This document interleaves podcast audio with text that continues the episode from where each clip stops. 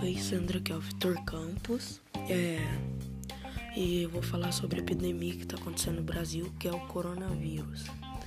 Ele causou 67 mortes e tem 2.915 infectados. Isso está apavorando várias pessoas. Mas se as pessoas fizerem certos, elas não vão precisar ficar apavoradas. Lave sempre sua mão.